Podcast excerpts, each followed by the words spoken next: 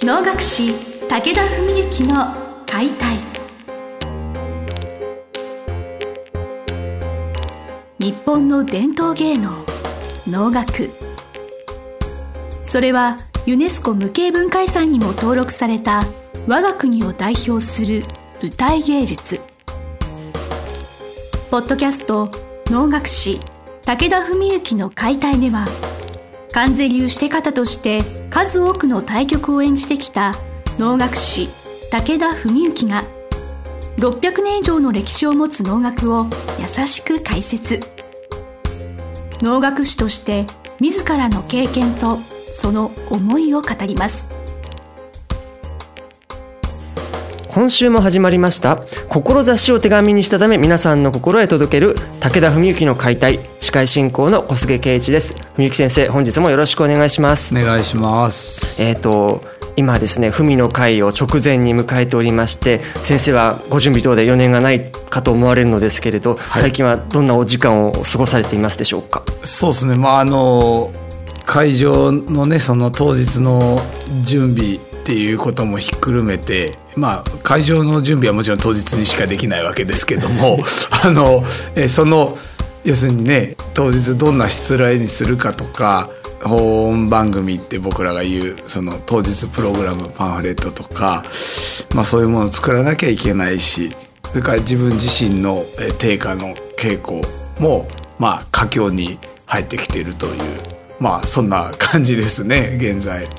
定価のお稽古っていうのはやっぱお手本みたいなものがあってなんかそういうものを見たり学んだりとかするわけですかね？えっ、とね僕たちは基本的にはじゃあ一つの脳についてどうやって勉強するかっていうとまあすごく分かりやすく言えば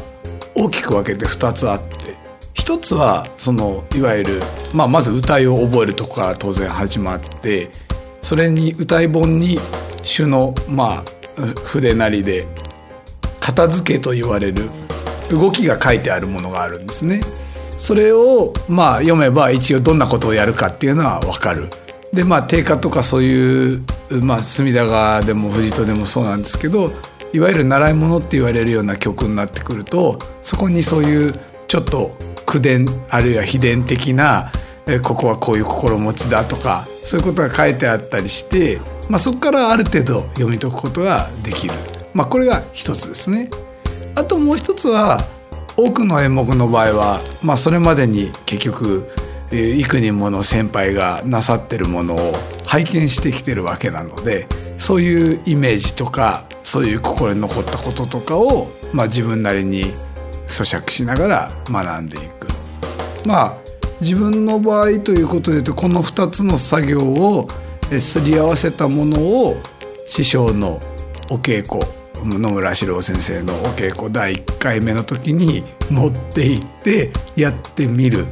それについてまた、えー、いろいろご注意ご指摘をいただいてそれでまた変えていくと、まあ、大体そういうことになりますね。口伝秘伝って言葉を聞くとなんかもう本当何百年という歴史を感じてしまうんですけれど、はい、定価自体は先生は生まれて初めて今回なんかその務められる。えっとですねまああの本番でやるのはもちろん初めてなんですけども、はい、実はあの10年前にね稽古会でやってまして、はい、えっと、稽古会っていうのは、まあ、いろんな形があるんですけどまあ簡単に言えばお客さんが一人も入らないで玄人同士自分たちが勉強するためにやるそういう会が稽古会ですね。でそれも我々して方だけでお囃子も自分たちでいわゆるあしらいっていうのでやる場合もあれば実際囃子方やものによって湧き方とかも来てもらってやる本物の脳に近いような面装束だけはつけないけどっていうようなそういう稽古会もあって10年前僕がさせてもらったのはその後者の方なんですね。ですから囃子方も湧き方も揃っている、まあ、ある種フルに近いような状況の中でやる稽古会でそこでさせてもらったんですね。ちょうどねこの間ちょっとビデオ見ましてね平成19年19年の11月30日、えー、ですから本当に丸10年前だったんですね。で今回は実は11月22日に師匠の第1回目稽古を見ていただいて。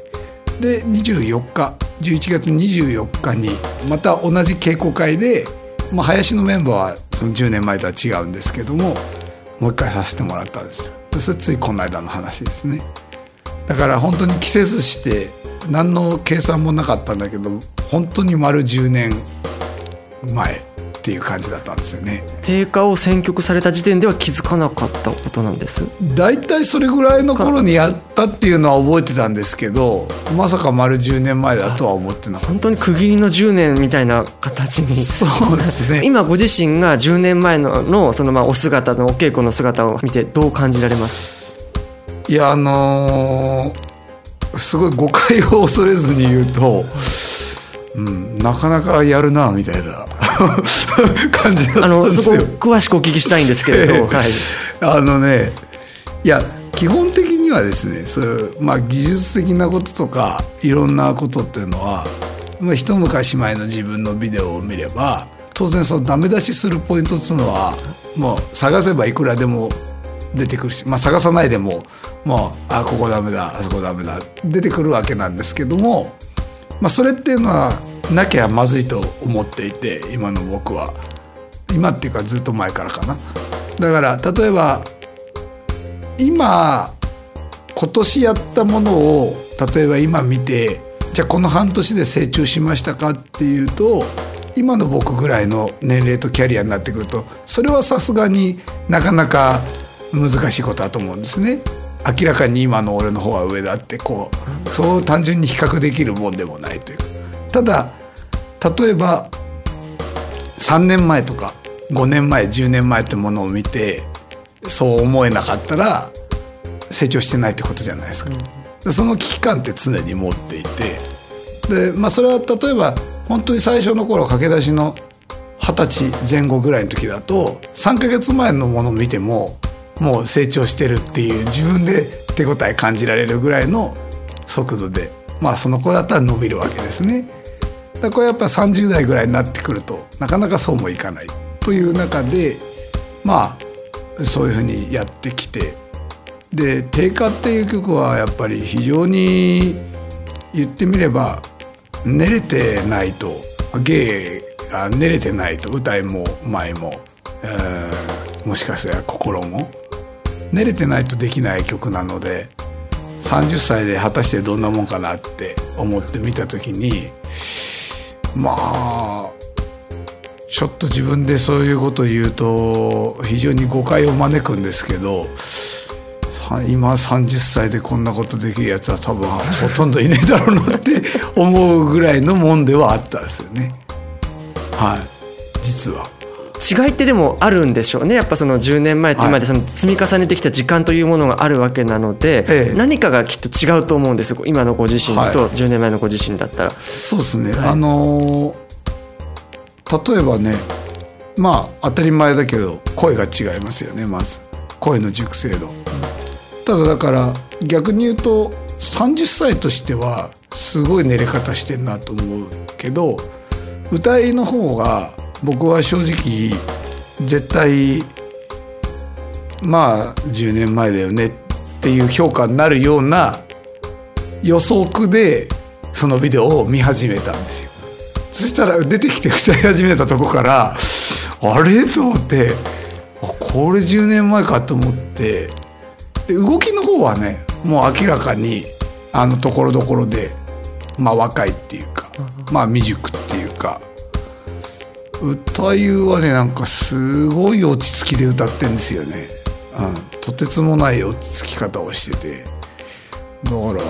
まあそれなりにその時多分期するものがあってやったんだろうなと思って。まあ当時一緒にその稽古会来てくれてた亀井宏忠さんという大鼓のまあ今若手というか中堅というかナンバーワン評価を受けてる人がその日10年前その時今でも覚えてるんですけど終わった後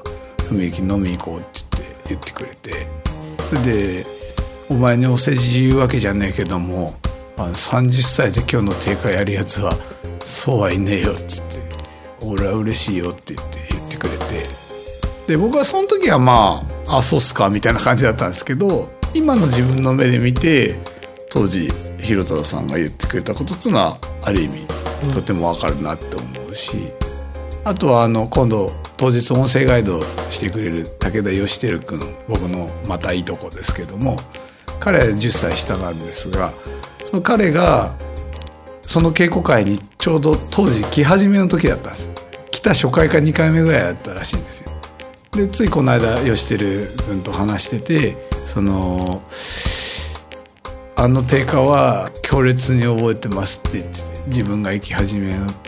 勉強させていただき始めの時に10歳上のね文幸さんがこういう曲をやってるっていうんでっていうことを言ってくれてたんですけどあそうなんて、まあ、そんなようなことを思いながら、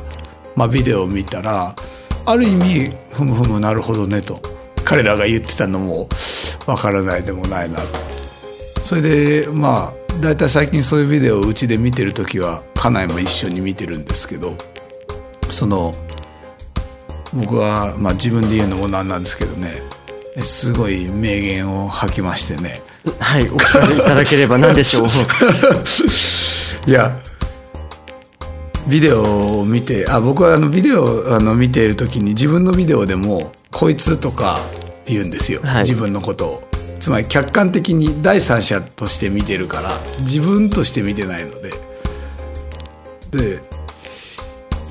いやこいつの30歳の定価に10年後の俺は勝てるのか